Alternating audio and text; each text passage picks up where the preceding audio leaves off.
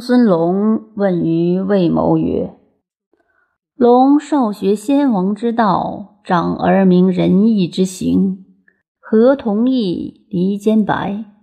然不然，可不可？困百家之志，穷众口之辩，吾自以为智达矣。今吾闻庄子之言，茫然异之，不知论之不及于。”智之弗若与？今吾无所开无会，敢问其方。公子谋隐击太息，仰天而笑曰：“子独不闻夫坎井之蛙乎？”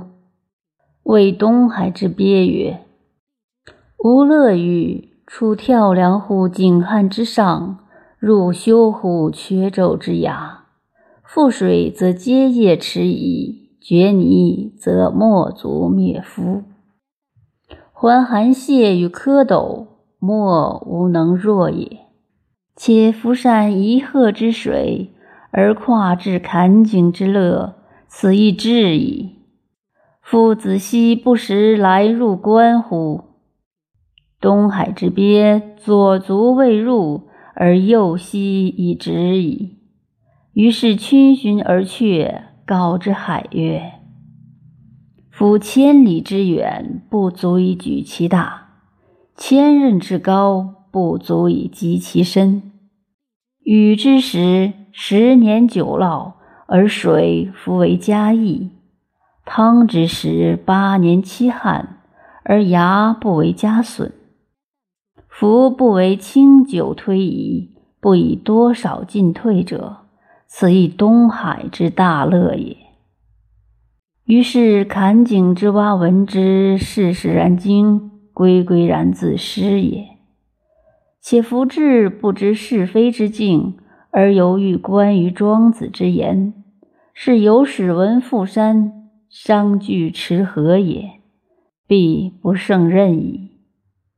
且夫智不知论极妙之言。而自是一时之利者，实非坎井之蛙鱼。且彼方此黄泉而登太皇，无南无北，爽然四解，沦于不测；无东无西，始于玄冥，反于大通。自乃归归然而求之以察，索之以辩，是直用管窥天，用锥治地也。不亦小乎？子亡矣。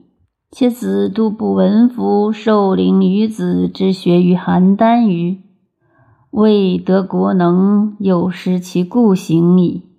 其匍匐而归耳。今子不去，将忘子之故，失子之业。